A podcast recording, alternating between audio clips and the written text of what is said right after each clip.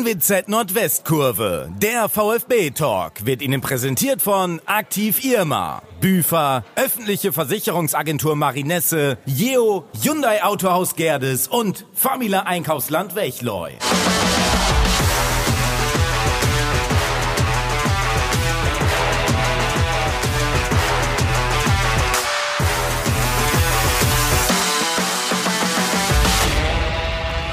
Schönen guten Abend.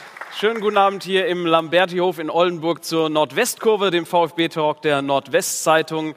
Hier die dritte Ausgabe mittlerweile hier in unserem kleinen Livestream, den wir vorbereitet haben und natürlich live hier im Lambertihof in Oldenburg. Wir haben auch heute wieder 45 Minuten Zeit, also eine gute Halbzeit ungefähr. Und je nachdem, wie der Spielverlauf ist, äh, können wir natürlich auch ein bisschen Nachspielzeit oben drauf packen.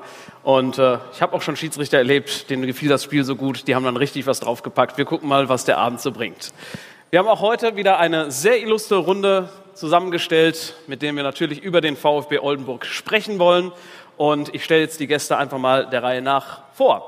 Wir haben den Mann, der wirklich weiß, was gerade Phase ist im Verein, denn er ist der Mann, der den Kader zusammenstellt, der sportliche Leiter des VfB Oldenburg. Herzlich willkommen, Sebastian Schachten. Guten Abend. Dann haben wir eine ausgewiesene Fußballfachfrau aus der Region. Sie hat selber in der Fußball-Bundesliga gespielt. Sie war deutsche Jugendnationalspielerin. Äh, sie ist studierte Gesundheitsökonomin und trainiert den TUS Büppel in der Regionalliga. Herzlich willkommen, Kea Eckermann. Hallo. Dann haben wir zu Gast aus der Sportredaktion der Nordwestzeitung. Er verpasst seit Jahrzehnten kaum ein Spiel des VfB Oldenburg. Er kennt alles und jeden um den VfB, im VfB. Und sein Chef hat gesagt, er ist das Trüffelschwein der Redaktion, weil er eben immer wieder die Geschichten ausgräbt. Herzlich willkommen, Wolfgang Wittig. Guten Abend. Und unseren vierten Gast kennt auch jeder, der sich für Fußball interessiert. Er hat für den VfB Oldenburg gespielt. Er war Athletik, Co- und Cheftrainer beim VfB. Er hat in der Bundesliga den SV Werder Bremen und Hertha BSC trainiert. Außerdem den damaligen Zweitligisten FC Ingolstadt, mit dem ja, der VfB ja am vergangenen Wochenende nicht so gute Erfahrungen gemacht hat. Herzlich willkommen, Alexander Nuri. Dankeschön. Schönen Abend.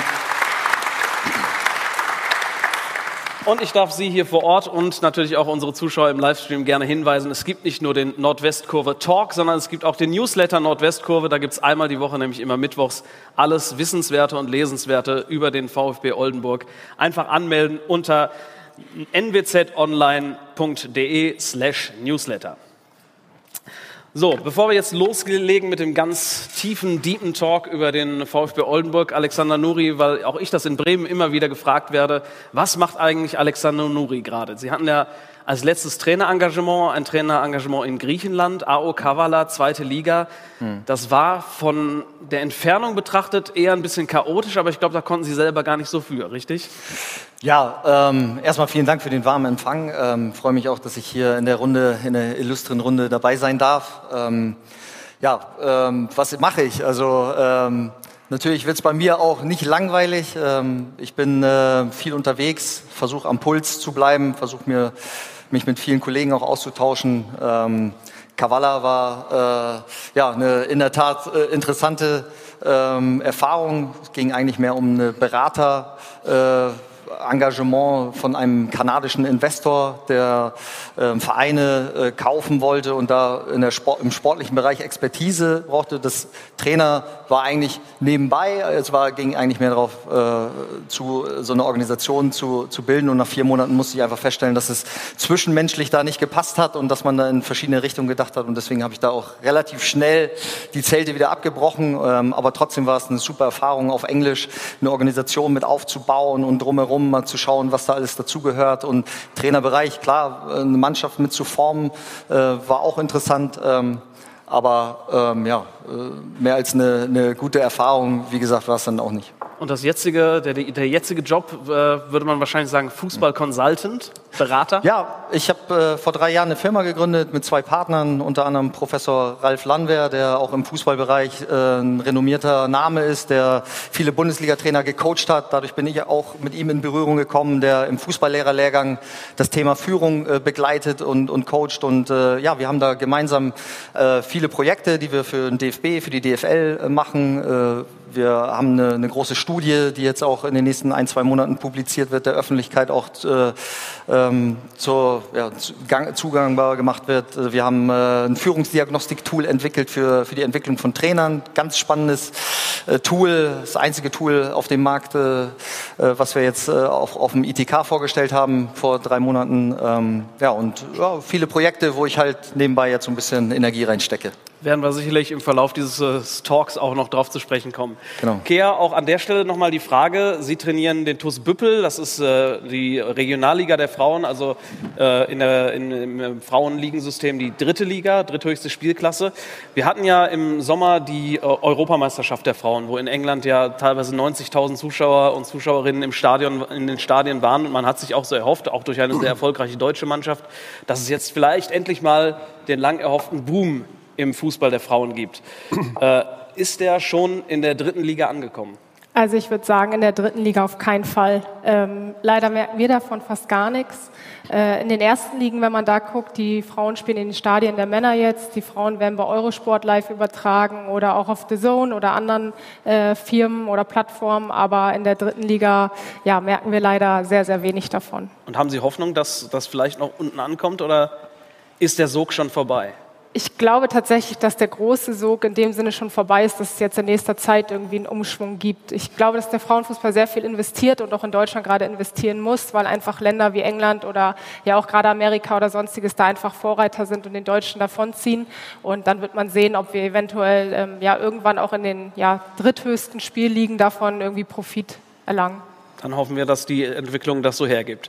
Dann wollen wir jetzt einsteigen in den Talk um und über den VfB Oldenburg. Es gab zuletzt drei Niederlagen in Serie. Das hört sich erstmal viel an, ist wahrscheinlich alles irgendwie erklärbar gegen Aue, gegen Wien Wiesbaden und gegen den FC Ingolstadt.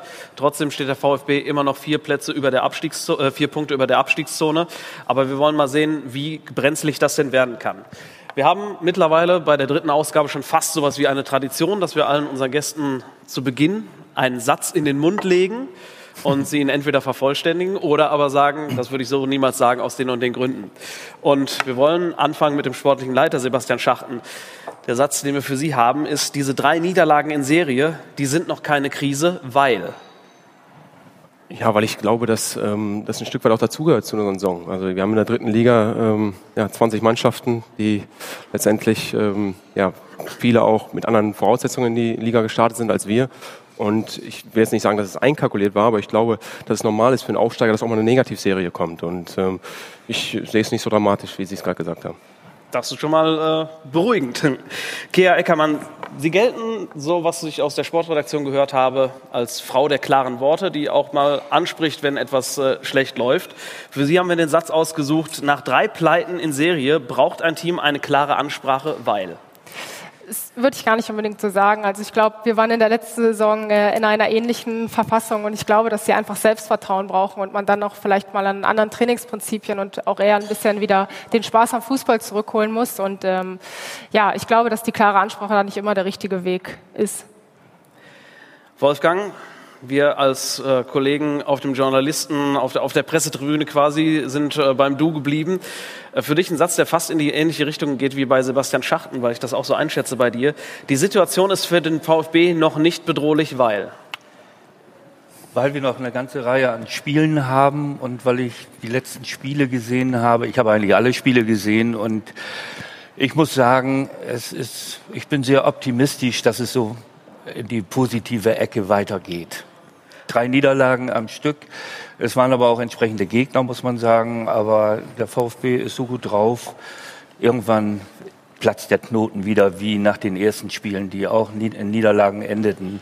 Dann haben wir ja auch einen Lauf gehabt. Der kommt wieder. Dann drücken wir dabei die Daumen. Alexander Nuri, äh, Sie als äh, Trainer viel rumgekommen. Für Sie der Satz, bei drei Niederlagen in Serie würde ich als VfB-Trainer, Punkt, Punkt, Punkt.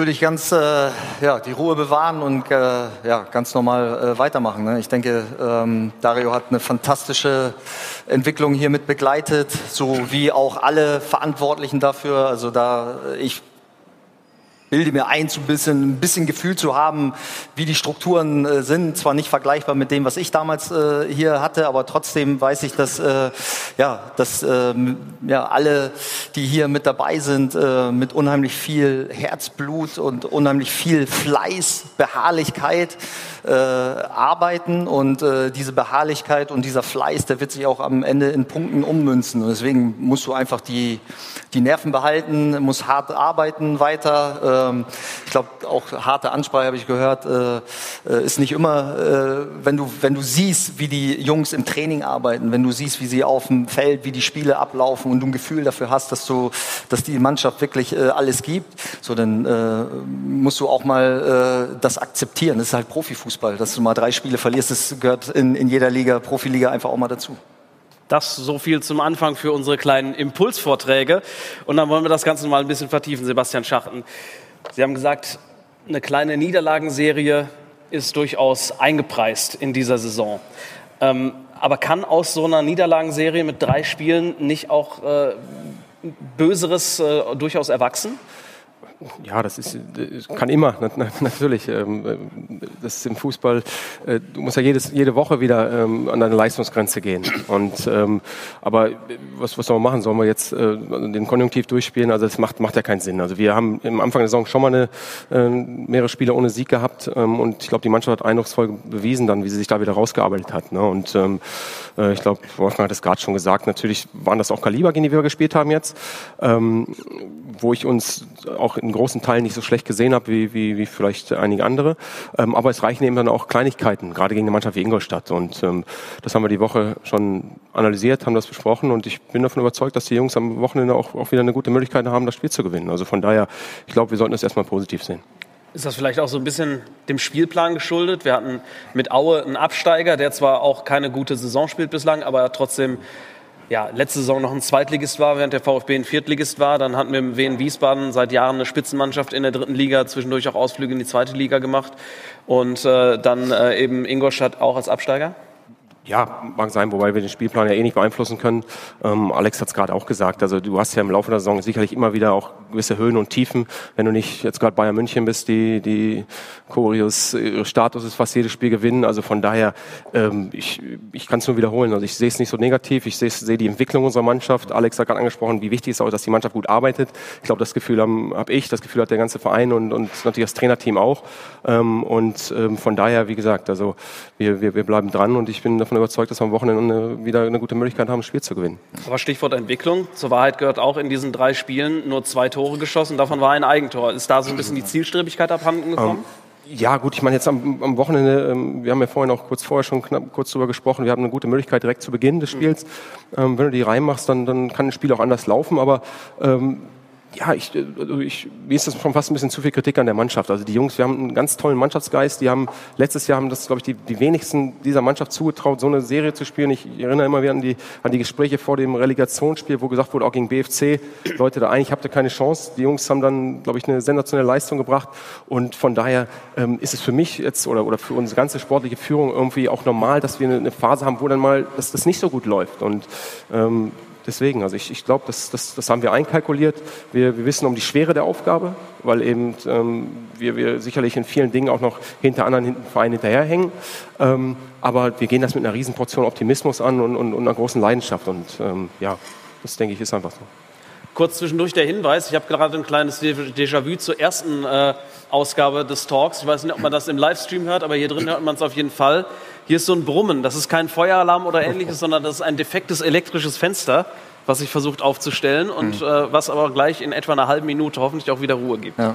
Ich habe vielleicht noch einen Punkt. Ähm, ähm, ich äh, pflichte da äh, Sebastian absolut bei. Also ähm, ich habe die Mannschaft gegen äh, Osnabrück live im Stadion auch gesehen und äh, auch das ein oder andere Spiel ähm, auch mal auf Magenta verfolgt, äh, Duisburg Auswärtsspiel und so weiter. Ähm, ich finde, die Achse ist relativ stabil. Mhm. Also du hast vorne mit Max Wegner jemanden, der ne, einfach auch äh, die Qualität hat äh, im Abschluss und die Tore äh, macht. Du hast im Mittelfeld den, den Starke, den ich äh, äh, unheimlich wertvoll erachte, der einfach äh, auch viele Positionen auch spielen kann und äh, einfach auch diese Erfahrung mitbringt, was es heißt, in der Liga auch erfolgreich zu sein.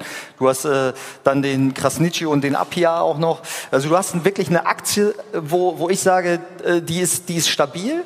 Und dann hast du drumherum halt einfach auch Spieler, die an dieser Achse einfach auch, ähm, ja, das ist völlig normal, äh, dann in ihrer Leistung auch sich orientieren. Und wenn einer aus dieser Achse halt nicht mehr da ist, dann ist das normal, dass auch äh, die anderen Rhythmus brauchen. Hasenhüttl braucht erstmal einen gewissen Rhythmus, um in der Liga dann vielleicht auch ähm, seine Qualität dann auch auf den Platz zu bringen. Und ähm, äh, ich glaube, die einzige Gefahr, die ich sehe, ist halt, wenn ähm, weil du in der Breite vielleicht nicht diese Qualität kompensieren kannst, wenn Max wegbricht, wenn vielleicht noch ein, ein Starke wegbricht oder so. Und das sind halt Dinge, die kannst du nicht immer beeinflussen. Das sind halt Sachen, äh, die, die schwierig sind. Äh, wann verletzt sich mal einer, wann hat vielleicht auch mal jemand ein Formtief, wie auch immer. Das ist so das Einzige, wo ich sage, okay, da, da, das sind halt so Faktoren, die du nicht ganz greifen kannst. Ansonsten finde ich die Mannschaft unheimlich stabil, auch eklig zu bespielen. Ne, genau das, was du in dieser Liga einfach auch brauchst. Ne? Du musst unangenehm sein. Also wenn die, wenn die Gegner nach Oldenburg kommen, dann müssen die wissen, Wahnsinn. Also hier ist wirklich, äh, ne, die, das ist unangenehm. So heute gibt's wirklich, äh, tut es weh. Und das haben die Jungs gezeigt, dass das genau so ist. Und deswegen haben sie auch diese Punkte. Ne? Deswegen haben sie auch auswärts äh, in Duisburg gewonnen und diese, diese Punkte geholt, weil sie einfach diese, diesen Biss haben, den du brauchst in dieser Liga. Das ist auch das, was seit Jahren im Prinzip bei Aufsteigern immer wieder Ja. propagiert wird. Man muss eklig spielen, man muss Ja. Fußball arbeiten. So, so, ne, also bei aller Taktik, bei all diesen anderen Themen äh, ist das genau die, die, die Essenz, diese Basis, die du brauchst, um halt in der Liga äh, praktisch zu bestehen. Und äh, Profiliga, das ist ja im Endeffekt ja eigentlich auch der, der Reiz an der dritten Liga. Warum gucken die Leute dritte Liga? Weil jeder jeden schlagen kann. Also ne, selbst Bayreuth oder wie auch immer, die fahren dann irgendwo hin und, und äh, schlagen dann auch mal irgendwie Osnabrück oder was. Also da finde ich halt, äh, das, ist, das macht die dritte Liga aus, dass es halt alles extrem eng ist ähm, und dass jeder jeden schlagen kann. Wolfgang, jetzt haben wir, haben wir gehört, es sind, sind alle noch recht entspannt. Ja, Was hör- zu? Recht. Aber ich bringe da mal einen ganz anderen Aspekt mit rein. Man muss mal berücksichtigen, ich habe jetzt das Spiel gegen Ingolstadt verfolgt, wie viele auch. Ähm, mir ist so aufgefallen, so eine gewisse Müdigkeit, die kommt so langsam bei den Spielern an. Denn, wenn wir mal an den Anfang denken, Relegation gegen BFC Dynamo, dann äh, diese zwei Spiele, die kräftezehrend waren, viele Spieler sind geblieben. Dann war nicht, wen- nicht viel Zeit. Ich glaube, ihr hattet 14 Tage Zeit, um eine neue Mannschaft zusammenzustellen oder zu ergänzen, den Kader. Und äh, die anderen Zweit äh, Drittligamannschaften, die hatten alle Zeit, sich zu erholen, zu regenerieren. Das war bei uns gar nicht drin.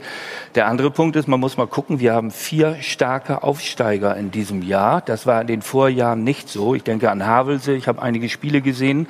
Also da ist der VfB weit voraus gegenüber der Qualität, die die hatten. Und äh, wenn man jetzt sieht, Elversberg muss man vielleicht rausnehmen, wenn man den Kader anguckt, da sind viele gestandene Zweitligaspieler drin.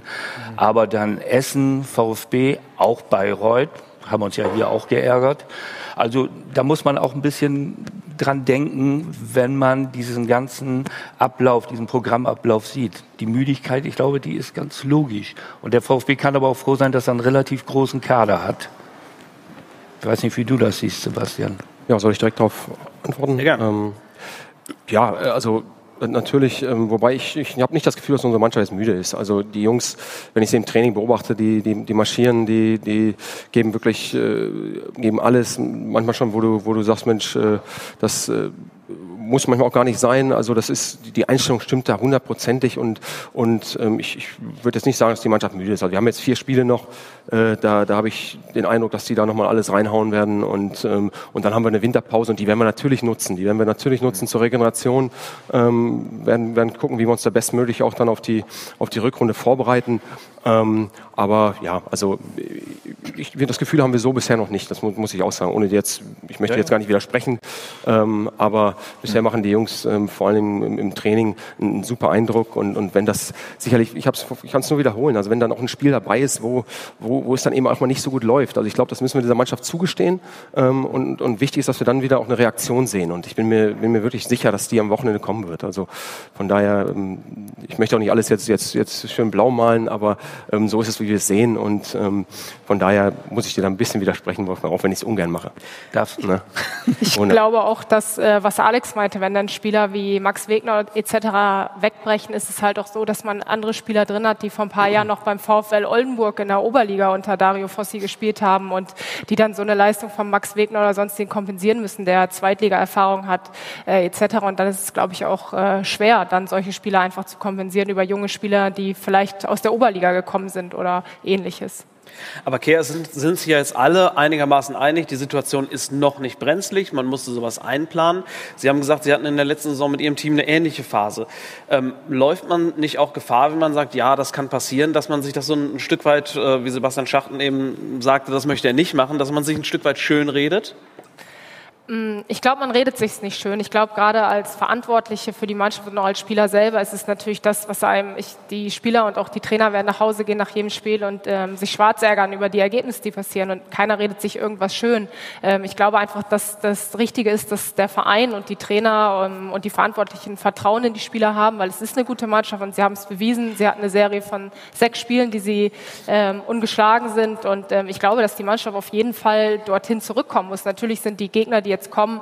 Ähm, gerade mit äh, Saarbrücken und Freiburg 2 einfach zwei starke Gegner, ähm, wo man dann schauen muss, ähm, dass man natürlich nicht in diese Negativspirale rutscht. Aber andersrum ist auch ein anderer Aufsteiger dabei wie Essen. Und das sind dann einfach die Spiele, in denen man zurückkommen muss und sich da dann auch Selbstvertrauen holen muss für Spiele gegen Saarbrücken oder auch Freiburg.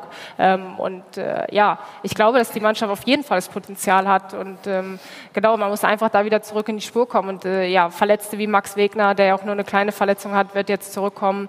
Ich weiß nicht, wie es um Buchtmann steht, ähm, aber auch das sind ja Spieler, die einfach äh, der Mannschaft enorm weiterhelfen werden und ähm, die werden zurückkommen und dann bin ich davon überzeugt, dass der VfB auf jeden Fall das Potenzial hat, in der Liga zu bestehen. Sebastian, können Sie vielleicht direkt darauf antworten? Ich erinnere mich, als wir genau. zum ersten Mal hier saßen, da äh, war Christopher Buchtmann gerade nach äh, Oldenburg gewechselt und es war so ein Transfer, wo viele gesagt haben, oh. Gut, Vertrag war ausgelaufen auf St. Pauli, aber sagten, okay, sehr viel Zweitliga-Erfahrung, das ist eine Ansage. Dann hat er sich direkt in seinem ersten Spiel verletzt und paar Minuten gespielt, dann wieder runter. Ähm, ja, auf jeden Fall. Ähm, ich möchte noch einen, einen Punkt ganz kurz noch zu, ja, den Kea gerade gemacht hat, der mir wichtig ist. Also Sie können natürlich schon davon ausgehen, dass wir intern die Fehler, die wir machen, dass wir die ganz klar ansprechen und auch analysieren. Das weiß Alex besser als jeder andere, der am Tisch sitzt, dass das auch notwendig ist. Ne? Ähm, das ändert aber nichts daran, dass wir ein grundsätzliches Vertrauen in diese Mannschaft haben. Ne? In, der, in die Art und Weise, wie sie, wie sie trainiert, wie, wie sie spielt. Ähm, ich glaube, haben, du hast das Spiel in Osnabrück angesprochen, eben auch ein Fußball, der dem, dem Aufsteiger erstmal gar nicht so zugetraut wird, weil, mhm. weil viele eben sagen, komm, die müssen erstmal defensiv defensiv stehen, die Null muss erstmal stehen und wir haben offensiv nach vorne gespielt. Ich glaube, das war schon auch ein Stück weit eine Bereicherung. Also nur den Punkt, ähm, der war mir noch eben wichtig. Ähm, was Christopher Buchmann betrifft, ähm, ja, das ist natürlich, das, das, das, kann ja, das kannst ja gar nicht schlechter malen. Also es ist ja Wahnsinn. Der kommt, der Junge, ähm, mit, einer, mit einer riesen Vorfreude irgendwie auch, ist im ersten Spiel dabei ähm, und äh, spielt 20 Minuten, zeigt da natürlich seine Qualitäten schon. Wir haben gesehen, wie, wie wichtig er für uns sein, sein kann und, und, und wo ich und auch werden wird. Und dann, dann kommt eine Aktion und, und, und der, der bricht sich das, das Wadenbein. Da denkst du ja, das ist ja, das, ist ja Wahnsinn. Ne? Im Nachhinein hat sich dann glücklicherweise als nicht so dramatisch rausgestellt, weil wir am Anfang natürlich direkt dachten, okay, da, da, an die Saison kannst du einen Haken machen. Mhm. Ja? Und ähm, wie gesagt, es, er ist jetzt so weit, dass er, wir hoffen, in einigen Wochen auch ins Training komplett einsteigen kann. Er ist, er ist im individuellen Bereich, im, im Reha-Bereich mhm. tätig. Und ähm, äh, also das, ich hoffe sogar, dass wir, dass wir ihn vielleicht, ja, ob, ob er nochmal spielen wird, wird jetzt eng, aber er wird auf jeden Fall vor der Winterpause ähm, nochmal ins Training einsteigen. Also von daher gibt es da sicherlich gute Nachrichten zu berichten ähm, bei aller, ja, bei, bei allem Frust und, und allem Pech, den, den, den der Junge jetzt gehabt hat. Ne? Ist das dann was, was in der Rückrunde beziehungsweise nach der langen Winterpause dann auch nochmal so einen neuen Kick für die Mannschaft geben kann, sowohl spielerisch als auch mit seiner Erfahrung als, als Spieler und als Mensch? Ja, mit, mit, mit Sicherheit wird er unser, unser Spiel nochmal auch, auch, auch, auch bereichern. Also wir haben, Alex hat vorhin auch schon unser Mittelfeld angesprochen, wo wir viele gute, gute Jungs haben und da wird der Trainer einfach eine neue Option schaffen und natürlich erwarten wir auch, auch äh, Leistung von ihm. Das ist, ist ja selbstverständlich und, ähm, und die wird er auch zeigen. Ne? Aber jetzt geht es erstmal darum, dass er wirklich schnellstmöglich fit wird und ähm, dann den nächsten Schritt, wie man so schön sagt, macht. Wolfgang, das Trüffelschwein der NWZ-Redaktion seit Jahrzehnten kaum ein Spiel verpasst. Wann hast du das letzte Spiel verpasst? Das war in Duisburg. Das war das einzige Zweitliga, äh, Drittliga. Ich bin immer bei der zweiten schon. Bin schon fast auch Zweiter. äh, ja, das war das einzige Spiel, was ich nicht sehen konnte. Aber ansonsten habe ich fast alle auch die Auswärtsspiele erlebt. Mhm. Und ist, was du so aus dem Umfeld äh, hörst, bei allen noch so die Entspannung so groß, äh, dass man als Aufsteiger da reingeht und sagt, ja, man, man steht ja noch verhältnismäßig gut und äh, doch so was man hört. Ja, man, man spricht ja mit vielen Leuten auch nach dem Spieltag, ob es Samstag oder Sonntag ist. Und äh, es ist alles sehr positiv. Die Leute sind, glaube ich, auch ganz begeistert. Zumindest die fußballaffin sind, dass der VfB eine Etage höher spielt. Und ich persönlich würde mir wünschen, dass noch ein paar mehr Spieler, äh, Zuschauer ins Stadion gehen, um sich die Spiele anzuschauen. Aber das dauert wahrscheinlich ein bisschen in Oldenburg etwas länger als in anderen Städten. Aber die Leistungen, die sind durchaus ansprechbar und wir hören es ja auch immer wieder von den gegnerischen Trainern, die immer voll des Lobes sind, super Aufsteiger und toll gespielt. Aber das gefällt einem eigentlich nicht so gut, Alex. Ne? Das, das, das, das Lob nach einer Niederlage kann man eigentlich darauf verzichten. Ne? Ja, wobei, ich weiß ja, also ist ja immer, ich, ich analysiere Spiele immer nicht nach Gefühl, sondern immer auch nach, nach gewissen Fakten. Und da äh, ist ja eine Analyse vom Trainerteam, wenn, wenn du dann wirklich auch das mit Fakten belegen kannst, deine, deine Leistung so, dann ähm, finde ich, ist immer, immer noch alles gut. Wenn du dann kommst mit, oh, heute hatte ich aber das Gefühl, dass wir eigentlich oh, äh, besser waren oder wie auch immer, so, dann wird's dann wird's langsam schwierig. Aber Da habe ich auch ja. ein Gespräch letzte Woche mit Dario Fossi gehabt und habe ihn genau daraufhin ja. angesprochen. Wie ist es denn, immer gelobt zu werden und mit null Punkten nach Hause zu kommen. Da sagt er, ja, ist natürlich schön, wenn man gelobt wird, aber kaufen können wir uns nichts dafür. Mhm. Wir lernen aber daraus. Ja, das ist eben das Einzige, was man eben halt mitnimmt. Ne? Ja, aber es ist eine super Einstellung, weil das, das Fatalste und das Schlimmste wäre ja, wenn du in so, in so eine negative äh, Rolle verfällst, wo du alles irgendwie äh, negativ siehst, wo du deine Spieler dann äh, mit Kritik überhäufst. Äh, ne? Also du musst halt immer an den Fakten auch, wenn du das Spiel analysierst, musst halt immer erkennen, dass deine Prinzipien, die du irgendwie vermitteln wolltest, dass du deine, dein Spiel, so wie du es vorhattest, auch versuchst äh, abzubilden auf dem Platz. Und wenn du da wirklich äh, das das mit den Szenen belegen kannst, mit den Ballgewinnen in den Räumen, die du erzielen möchtest, mit den äh, Abschlüssen. Also ne, Beispiel bei uns Werder Bremen äh, äh, zu der Zeit, wo das war glaube ich ähm, 17, 18 äh, die Saison, ja, äh, da, da hatten wir äh, Qualitätsverluste mit Moisander hinten äh, die ersten zehn Spiele äh, verletzt, mit äh, Max Kruse verletzt, mit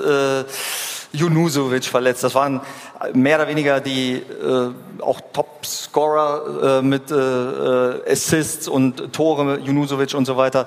Äh, wir hatten die gleichen Ballgewinne in den gleichen Räumen, wir hatten aber dann die Präzision in dem Abschluss nicht. So, und das liegt dann auch an individueller Qualität, muss man einfach auch sagen. Ne? Und wenn du die dann in der Breite nicht so kompensieren kannst, dann ist im Profifußball, weil es halt so eng ist, ne? und wir sprechen hier dritte Liga, Bayreuth schlägt, wie auch immer, ne? also da hängt es natürlich auch oft an, an diesen Details, muss man einfach sagen.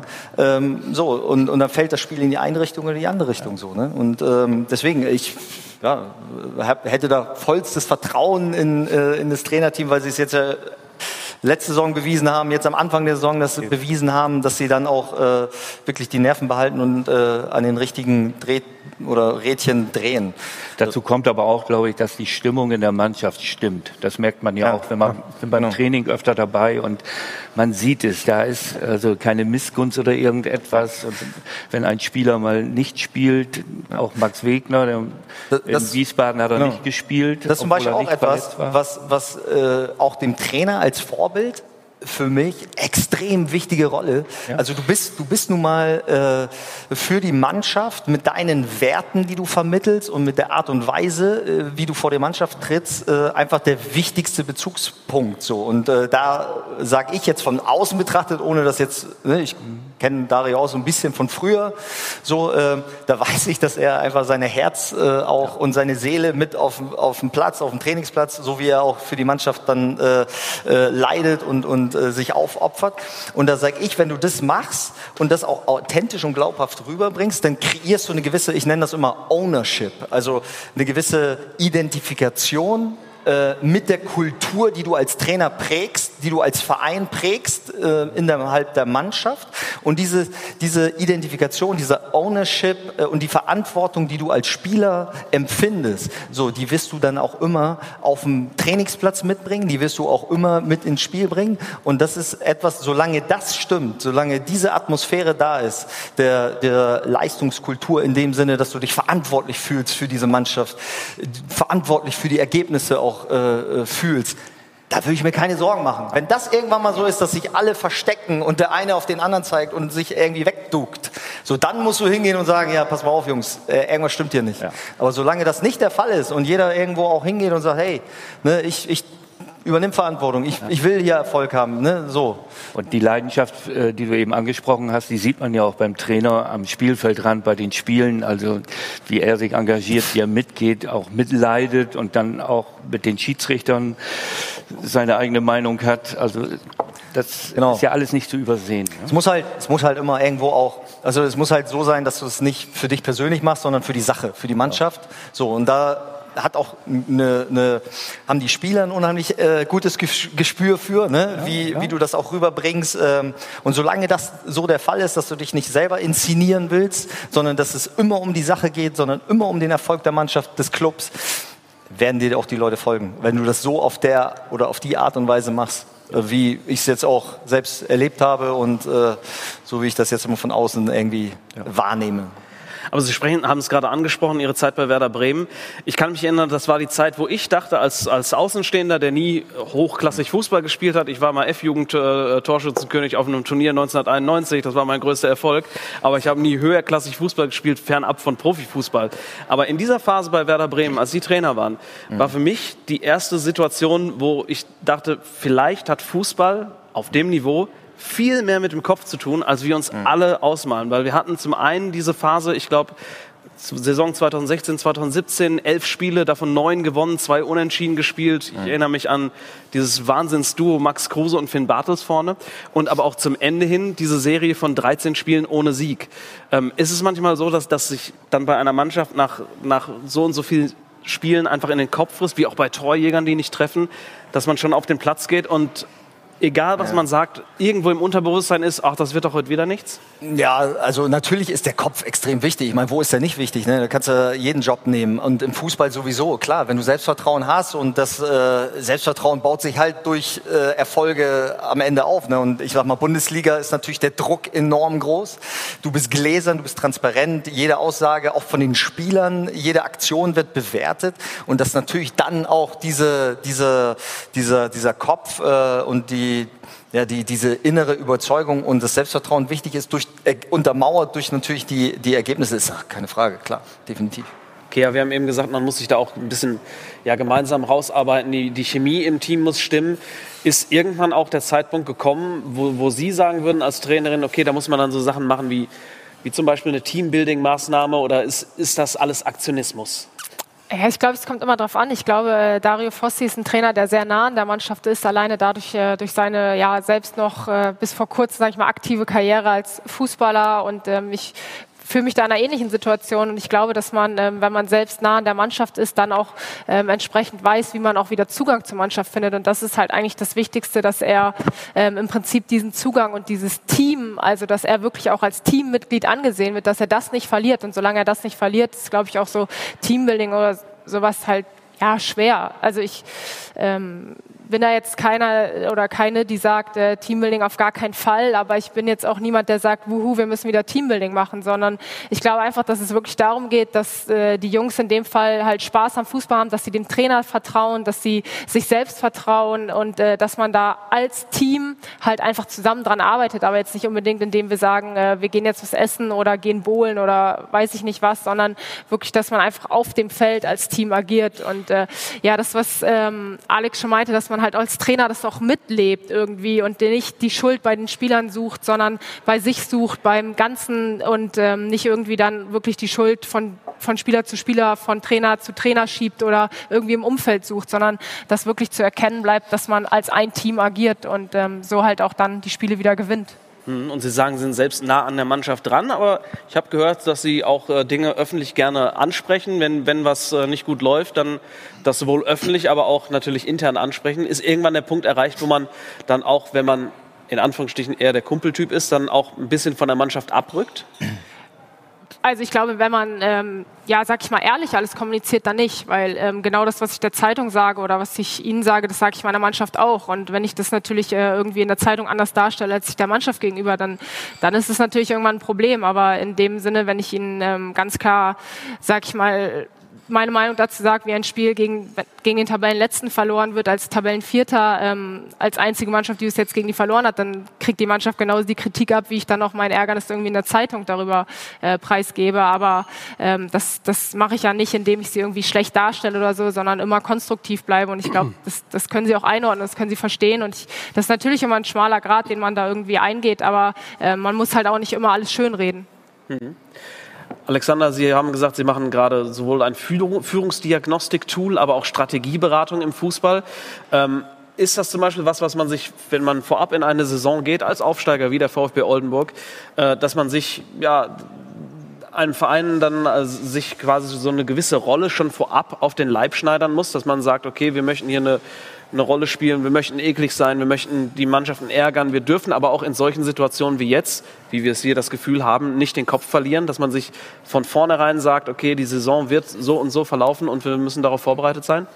Ja, ich denke sowieso, äh, klar. Also haben wir jetzt ja auch schon besprochen, dass äh, du jetzt nicht mit der Erwartungshaltung in die Saison gegangen bist, jetzt hier sofort aufzusteigen, ähm, sondern ähm, dass man sich auch Ziele setzt, die erreichbar sind, äh, dass du klare äh, Prinzipien, eine klare Identität irgendwo auch auf den Platz bringen möchtest, wie du spielen willst hat äh, Sebastian ja vorhin auch schon ausgeführt, dass sie mutig sein wollen, dass sie auch äh, offensiv äh, spielen wollen, nach vorne spielen, dass sie den Gegner auch äh, in, der, in der gegnerischen Hälfte unter Druck setzen wollen, Ballgewinne generieren wollen und so weiter und so fort. Und äh, ähm, das sind halt so Dinge, ich bin auch eher ein Fan davon, aktiv äh, zu, zu sein, um, um aktiv auch ähm, aus dieser Aktivität heraus ähm, äh, ja, ähm, eine gewisse Aggressivität auch äh, zu haben und äh, dadurch die Spiele auch irgendwo äh, für sich zu gewinnen. Also von daher klar, eine klare Identität vorher zu haben, Ziele äh, irgendwie sich zu stecken, die man auch, äh, die realistisch sind, erreichbar sind,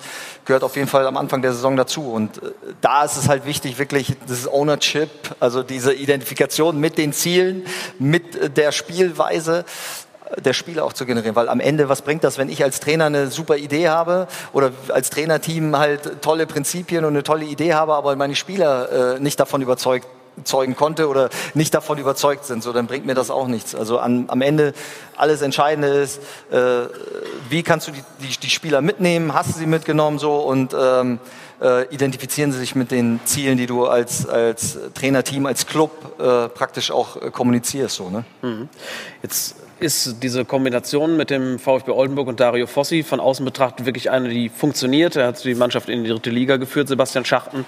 Ähm, ist das ähm, gerade so eine Kontinuität, die man ja immer anstrebt im Fußball, aber gerade für so Vereine wie den VfB Oldenburg mit großer Tradition, aber mit kleinem Portemonnaie, äh, wichtig, dass man sich so eine Identität schafft, auch über Kontinuität in der Führungsetage und in dem Team um die Mannschaft herum?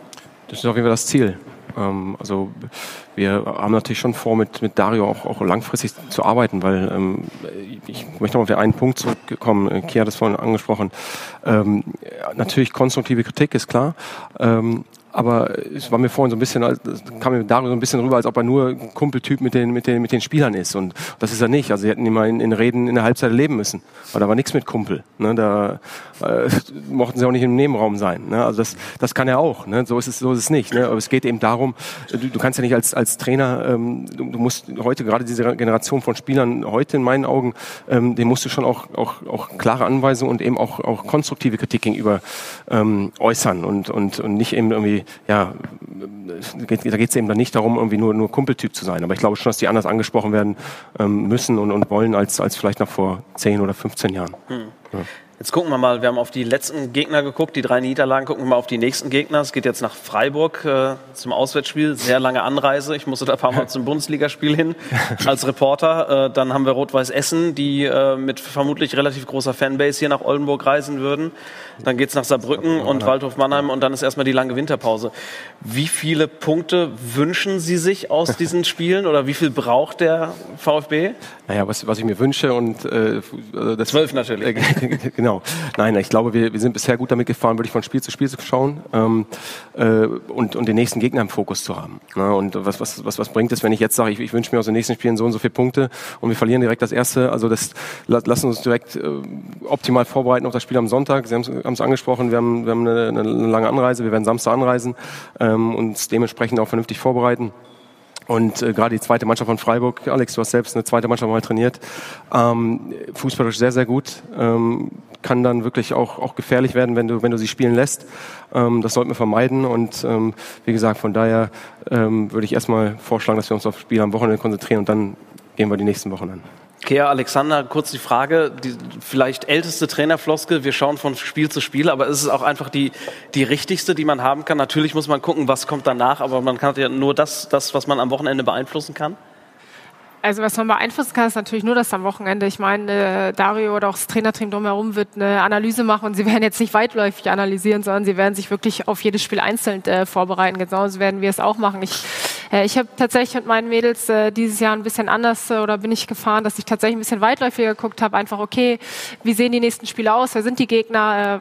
Tatsächlich dieses, was wollen wir holen, was können wir holen und bin damit ganz gut gefahren, muss ich sagen. Ähm, aber trotzdem, was Sebastian gesagt hat, ist definitiv so, dass ich auch meine Mannschaft und das wird Dario Frosting, das Trainerteam genauso machen, für Spiel, für, auf Spiel zu Spiel vorbereite und das auch gar nicht anders möglich. Also egal ob taktische Ausrech Ausrichtung, ob ähm, natürlich von meinen Prinzipien, die ich halte, da, da bleibe ich gleich. Äh, genauso macht es ja auch äh, Dario, dass ich ähm, es gut finde, wenn ich es richtig analysiert habe, bleibt er in seinem 4-3-3, was er spielt. Der spielt offensiv, er läuft sie an.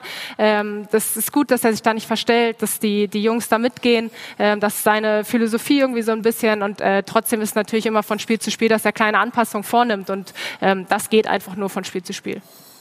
Alexander, blöde Frage. Als, als Fan hat man, hat man das anders im Kopf. Da sieht man auf dem Spielplan, okay, jetzt kommt eine Mannschaft, die auf Augenhöhe ist, aber danach geht es gegen Bayern, Dortmund ja. und weiß ich nicht wen. Da werden wir wahrscheinlich schon nichts mehr holen. Also muss ja jetzt was geholt mhm. werden. Kriegt man das als Trainer und als Spieler aus dem Kopf raus oder hat man einfach eine andere, andere Sichtweise? Ja, als Trainer äh, muss ja immer das Ganze irgendwo im Blick behalten und da ist es einfach erfahrungsgemäß so, dass immer auch viele Kleinigkeiten einfach auch mal passieren können. Ne? Dann ist der eine äh, auf einmal krank, äh, der andere verletzt, äh, dann fällt beim Gegner was aus und so. Also ähm, da ist das wirklich so in der Tat, dass die Floskel oft bedient wird und dass man wirklich eher so im Kleinen äh, von Spiel zu Spiel schaut oder in einem kleinen Fenster eher auch planen kann, weil die Erfahrung einfach die Praxis zeigt, dass immer so viele Kleinigkeiten passieren können, die einfach dann die Idee vielleicht noch mal irgendwie von der Aufstellung bis hin vielleicht ne, hast du einen, der vielleicht äh, äh, rechter Verteidiger unheimlich schnell ist, so den willst du gegen den Gegner stellen und so weiter, dann fällt der auf einmal aus, dann musst du direkt wieder umplanen, eine andere Strategie. Also deswegen macht das nur Sinn eigentlich in äh, kleinen äh, Abständen irgendwie. Ne?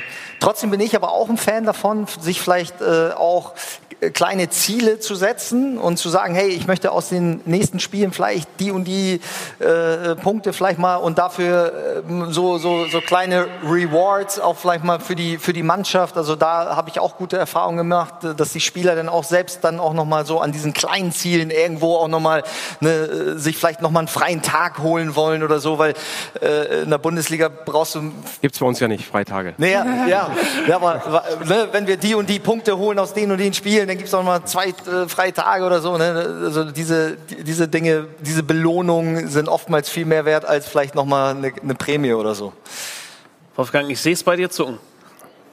Ja, nee, ich war eben bei den Worten von äh, Sebastian Freiburg, das nächste Spiel.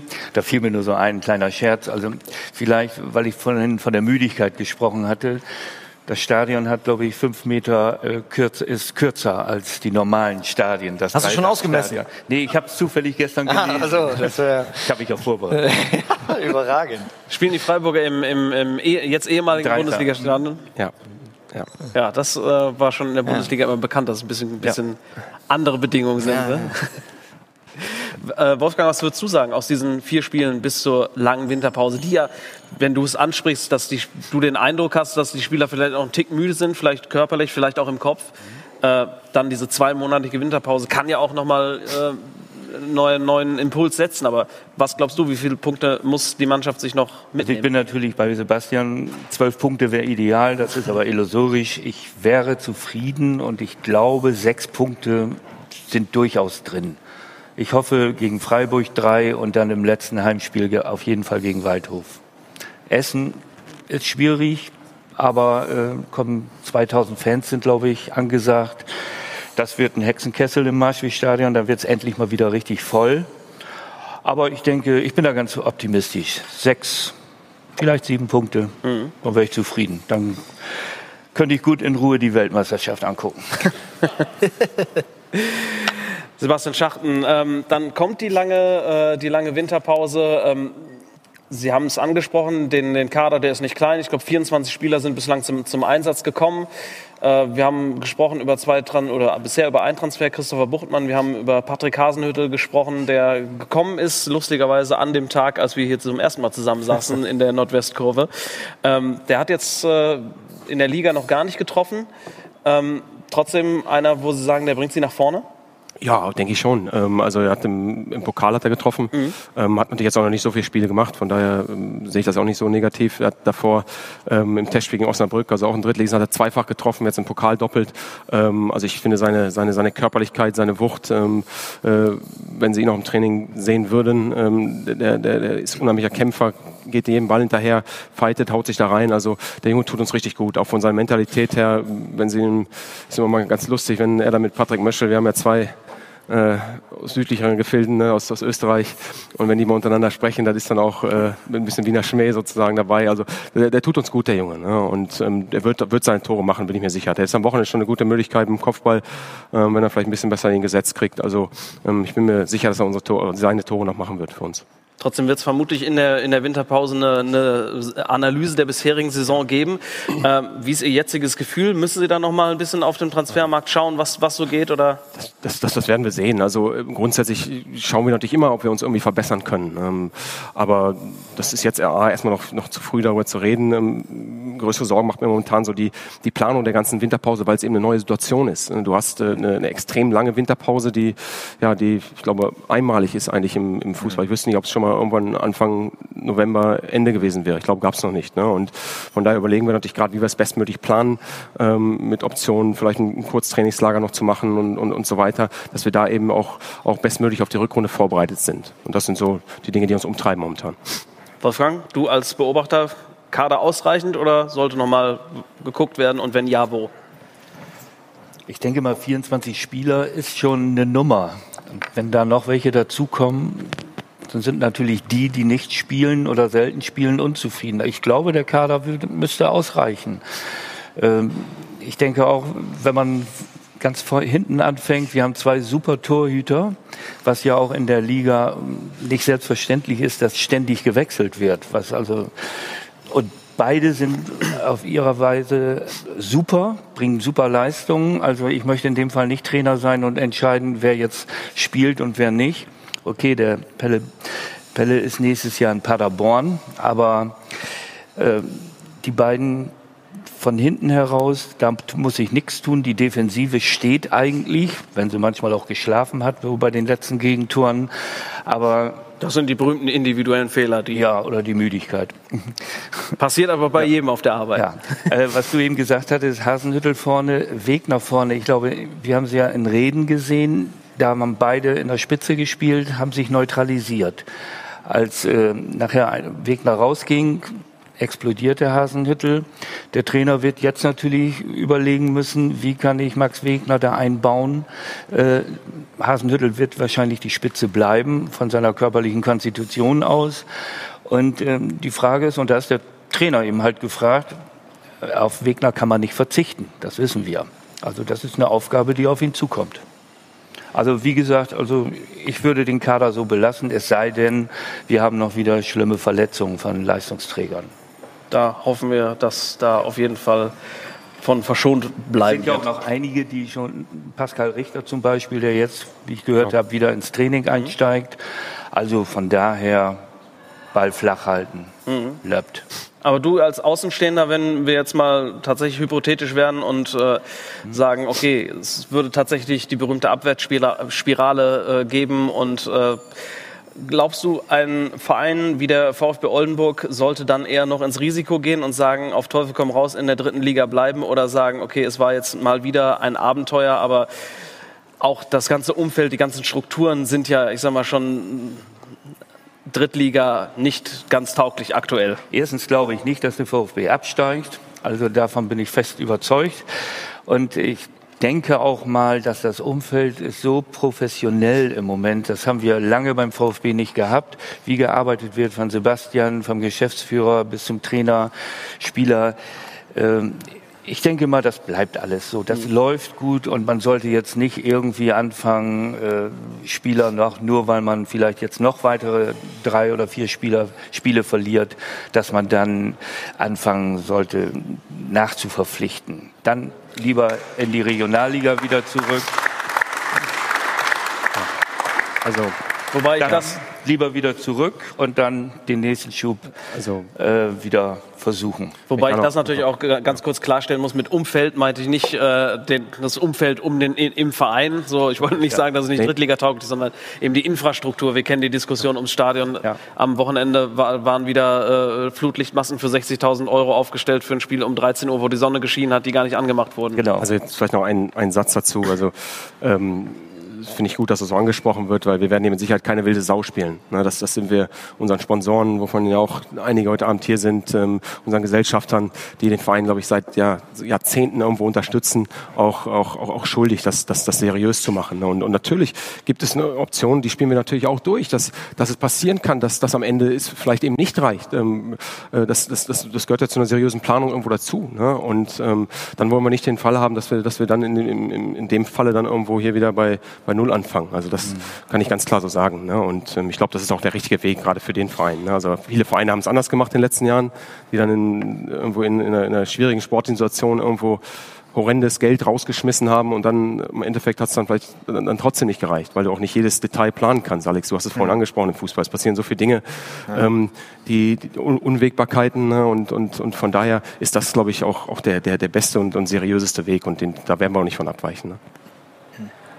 Kommt hier ja auch, äh, ist ja eben gut angekommen, die Analyse schon von Wolfgang. Jetzt haben wir zwei Trainer, beziehungsweise einen Trainer, eine Trainerin hier. Ähm, Alexander, Sie haben es gesagt, Sie, ein Führungsanalyse-Tool haben Sie gemacht. Es geht äh, um verschiedene Führungsrollen, die man als, als Trainer haben kann. Äh, es gibt, äh, wir haben schon über Dario Fossi gesprochen, der nach außen hin als, als Kumpeltyp rüberkommt, aber eben in der Kabine auch mal äh, richtig krachen kann. Ähm, ist das so ein bisschen das, das, das äh, Wundersame an einem Trainer, dass man eben so viele verschiedene Rollen ausfüllen muss? Ja, absolut. Also es gab bislang auf dem Markt noch kein Führungsdiagnostik-Tool für Trainer. Äh, was natürlich auch übertragbar ist auf die äh, ähm, freie Wirtschaft mehr oder weniger, weil es geht um Führung, es geht um Führungsrollen und äh, natürlich musst du als Trainer äh, verschiedene Rollen auch immer ausfüllen. Mal musst du motivieren, mal bist du derjenige, der innovativ vielleicht äh, dir neue Spielformen ausdenkt, der taktisch unterwegs ist. Mal bist du auch der Kumpeltyp und äh, es gibt halt diese verschiedenen Rollen und äh, jeder bewegt sich halt mehr oder weniger natürlich in den verschiedenen Rollen. Also der eine fühlt sich mehr in dieser motivationalen Ansprache äh, wohler, der andere ist mehr der, der Taktikfuchs und so weiter. Ähm, aber trotzdem musst du halt in diesen Rollen, zwischen diesen Rollen immer hin und her switchen und da zu verstehen und mal bewusst zu werden, welche Rolle, wo bin ich stark und wo muss ich vielleicht nochmal das ein oder andere nachjustieren äh, oder wo kann ich noch dazu lernen. Ähm, das war halt ganz spannend, auch in der das Tool hilft auch in der Komposition von Trainerteams. Also wenn ich weiß, welche Stärken die einzelnen Trainer wo haben, kann ich sie auch äh, besser so zusammenfügen. Ähm, also es ist eine ganz spannende Sache. Die Professor Ralf Landwehr, äh, Partner von mir, äh, entwickelt hat an der Hochschule bei sich, der im Thema Führung einfach extrem gut aufgestellt ist. Und ja, es ist halt spannend, in diesem Feld auch so ein bisschen mit dabei zu sein. Und das Ganze funktioniert ein bisschen über künstliche Intelligenz, haben Sie vorhin erzählt? Ja, ist halt alles mit, äh, natürlich heutzutage mit, mit äh, Daten. Also wir haben äh, einen ein Fragenkatalog, wo du halt eine Selbstreflexion hast, wo du selber äh, dir das eigene Bild äh, beschreibst, aber dann auch fremdreflektiert, also dir auch die Meinung von anderen, wie sehen andere dich, was ja auch extrem spannend ist. Ne? Ich kann mich ja selber als super Motivator sehen, aber die Spieler oder halt im Umfeld, die sehen es halt ganz anders so. Und da muss ich halt für mich äh, hinterfragen, okay, äh, wie sehen die anderen mich und äh, wie komme ich wirklich rüber? Ne? Das ist ja nochmal was ganz anderes. Und das ist halt wirklich spannend. Das ist ein, ein super Tool, sich für die Trainerentwicklung sind jetzt gerade beim A-Lizenz-Lehrgang so in der Beta-Phase dabei, das äh, noch äh, äh, ja, dann vielleicht auch nochmal auszurollen. Ähm, haben das beim ITK, wie gesagt, Internationalen Trainerkongress vorgestellt und ja, ist halt ein spannendes Feld. Wie gesagt, ich bewege mich da so in, in verschiedenen Dingen ähm, und das ist ein Aspekt. Mhm. Welche Rolle spielt bei einem Trainer und gerade bei, bei so den verschiedenen Führungsrollen, welche Rolle spielt da auch die Öffentlichkeit heutzutage? Weil wenn wir zum Beispiel eben über Dario Fossi gesprochen haben, dass er nach außen als Kumpeltyp rüberkommt, mhm. aber er vielleicht oder mit Sicherheit auch mal draufhauen kann. Sebastian Schachten hat es eben erzählt, äh, aber ja. natürlich auch äh, seine tak taktische Analyse äh, hat, die jetzt, jetzt nicht im, im, im äh, Drei-Minuten-Interview äh, abgibt, mhm. aber natürlich auch seine, seine ähm, Spielanalysen mit der Mannschaft hat. Ja. Wie, viel, wie viel spielt da die Rolle der Öffentlichkeit, wie man da wahrgenommen wird? Ja, wie du jetzt selber in deiner täglichen Arbeit, ich würde das eher auch äh, trennen. Natürlich ist Öffentlichkeitsarbeit, je, je, höher man dann am Ende kommt, Bundesliga ist das natürlich ein riesengroßer Teil. Ähm, aber das, äh, so wie du halt vor den Medien trittst oder wie du dann äh, vor die Mannschaft äh, trittst, Natürlich hofft man, erhofft man sich so wie bei Steffen Baumgart, ne, wo du einfach äh, denkst, oder bei, bei Jürgen Klopp, wo natürlich alle denken, okay, so wie er nach außen hin ist, so ist er auch vor der Mannschaft. So, ne? Das ist ja immer das, das, das Allerbeste. Ähm, eine gewisse Authentizität, Glaubhaftigkeit ist einfach auch Schlüssel, um äh, erfolgreich eine Mannschaft auch irgendwo auch mitzunehmen.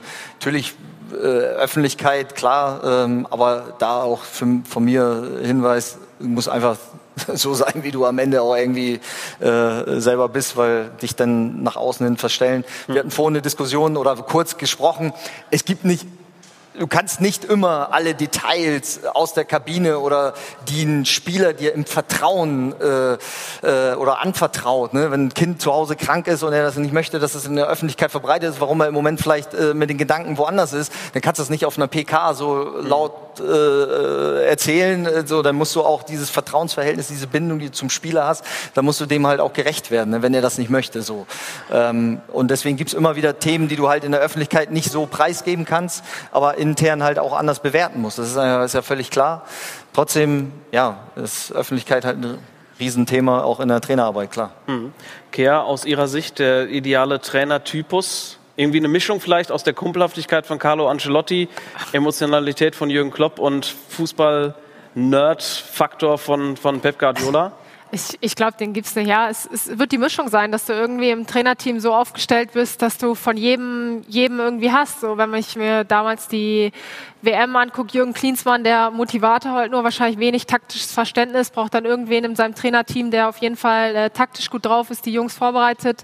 Ähm, das ist natürlich sch schwer. Dann hat man wiederum die Menschenfänger in Anführungszeichen wie Jupp Heinkes, ähm, die dann wieder ganz anders agieren. Und ich glaube, es gibt nicht den optimalen Trainertypen, sondern er muss dann halt auch zum Verein und zur Mannschaft passen. Also ein Steffen Baumgart ist vielleicht ähm, bei Bayern München jetzt nicht der perfekte Trainer in Köln, äh, macht das aber überragend mit seiner Art und Weise und ähm, das ist, glaube ich, schwer. Oder dann in, bei Man City ist dann einfach jemand wie Pep Guardiola, der total äh, taktisch visiert ist und da total ja mehr oder weniger als Freak agiert, äh, genau der Richtige, der aber wiederum zum Beispiel beim Verein wie Schalke 04 0,0 Erfolg wahrscheinlich hätte. Und ähm, ich glaube, es ist dann einfach von Verein und Mannschaft äh, auch abhängig, was für ein Trainertyp dazu passt. Mhm.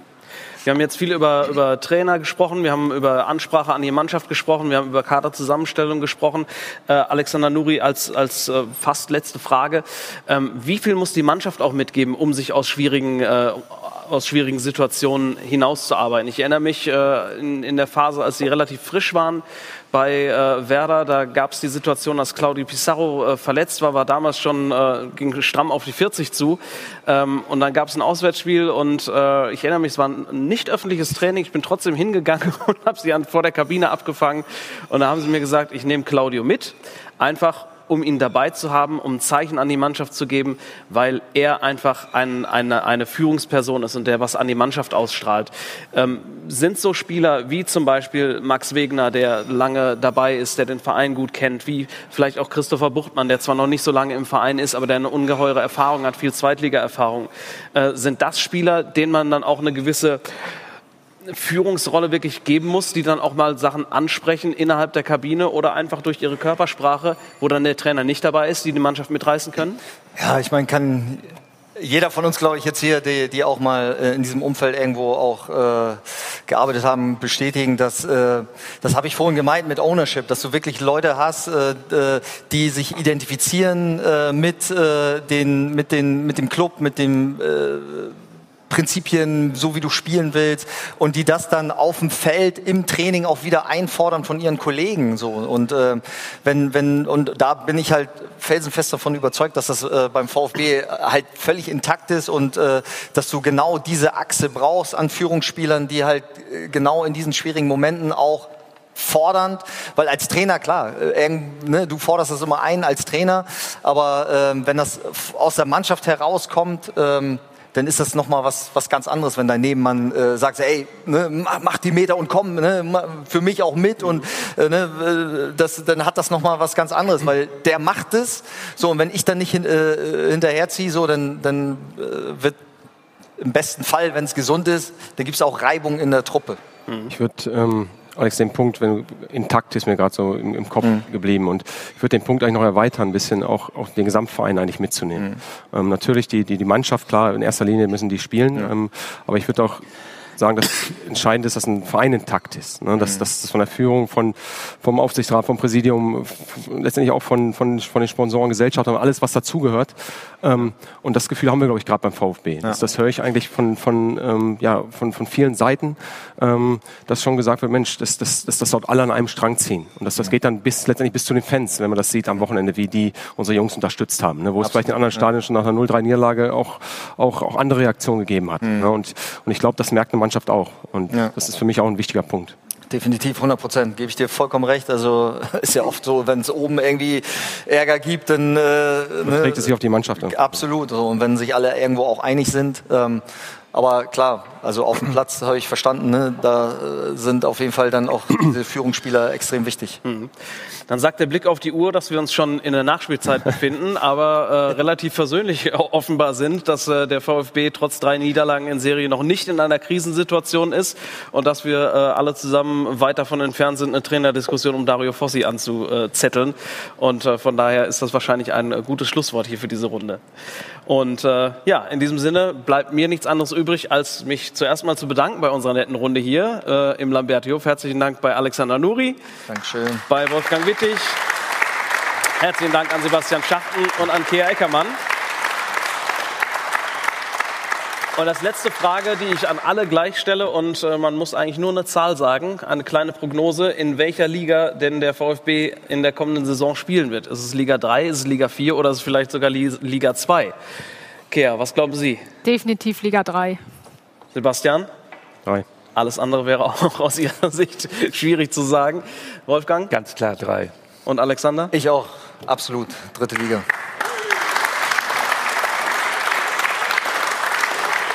Also auch hier herrscht Einigkeit. Das haben wir, glaube ich, in solchen Talkrunden relativ selten. Das war die Nordwestkurve, der VfB-Talk der Nordwestzeitung. Ich bedanke mich äh, bei den Zuschauern am Livestream. Ich bedanke mich ganz herzlich hier bei den Gästen im Lambertihof. Die nächste Ausgabe gibt's am Mittwoch, den 16. November. Dann hier wieder live aus dem Lambertihof. Dann wird der Kollege Rudi Schönborn wieder hier auf dem Platz sitzen und durch den Abend führen.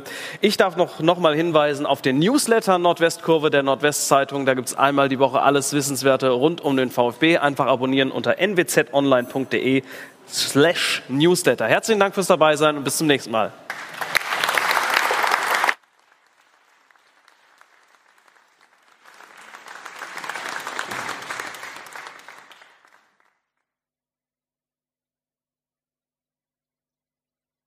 NWZ Nordwestkurve, der VfB-Talk, wird Ihnen präsentiert von Aktiv Irma, Büfer, öffentliche Versicherungsagentur Marinesse, Jeo, Hyundai Autohaus Gerdes und Famila Einkaufsland Wechleu.